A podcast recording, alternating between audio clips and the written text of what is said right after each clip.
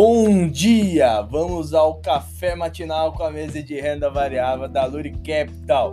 Hoje, dia 1 de setembro. Ontem os mercados internacionais fecharam em queda. S&P 500 fechou no 0,78 negativo, Nasdaq menos 0,57, Dow Jones em menos 0,88. DXY também fechou no negativo em 0,11 e petróleo do tipo Brent também fechou no negativo em menos 3,75. As bolsas internacionais fecharam em queda no pregão de ontem, com os investidores observando em cautela na espera do principal indicador econômico da semana, payroll, que será divulgado na sexta-feira. Além disso, a divulgação do dado de inflação na zona do euro, mostrando um avanço de 0,5% e de 9,1% ao ano, acima das expectativas do mercado, intensificou a cautela. Lá nos Estados Unidos, teremos pedidos iniciais de seguro-desemprego às 9h30, PMI industrial de agosto às 11 horas. Lá, e também Hoje, nos Estados Unidos, o estoque de petróleo bruto apresentou 3,323 é, milhões, enquanto a expectativa era de 1,4 milhão. Tá? Lá na Europa, taxa de desempregado é, apresentou em 6,6% e a expectativa era de 6,6%. Na China, voltou a colocar milhões de cidadãos sob lockdown por conta de surtos localizados de casos de Covid-19. Uma das principais afetadas foi a Shenzhen, polo tecnológico. E hoje de manhã o mercado americano também abrindo em queda. S&P 500 abrindo com 0,64% negativo, Nasdaq abrindo no negativo em 0,9%, Dow Jones também no 0,53% negativo.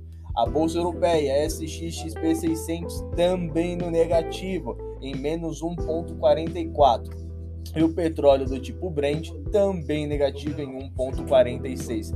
No radar do mercado internacional, fomenta as apostas do próximo aumento da taxa de juros do Fed, com investidores monitorando índices de atividade econômica e de inflação.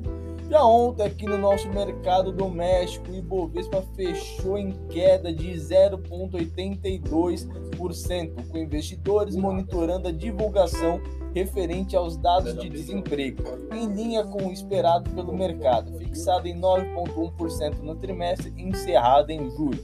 Destaque negativo para as empresas Alpa 4, que caiu menos 5,54%, e Magalu, que caiu 5,32%. Dólar futuro fechou em alta de 1,13 no pregão de ontem, refletindo uma piora da aversão a riscos e pessimismo no exterior, conforme os investidores intensificam apostas em uma recessão global. Já o DI futuro também fechou em queda de 0,91, acompanhando a forte queda no petróleo no mercado internacional. Já o fluxo de capital estrangeiro houve entrada no dia 29 do 8 de 0,02 bi e no dia 26 do 8 houve saída de 0,05 bi.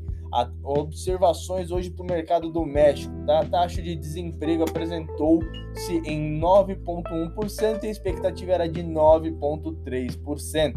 Já os indicadores, temos aí o PIB trimestral às 8 horas. E no radar, com proximidade das eleições, atenção para as propostas políticas que influenciarão o mercado, com indicadores de atividade econômica e de inflação e atenção também às políticas fiscais. Essas são as news de hoje. Tenham bons investimentos.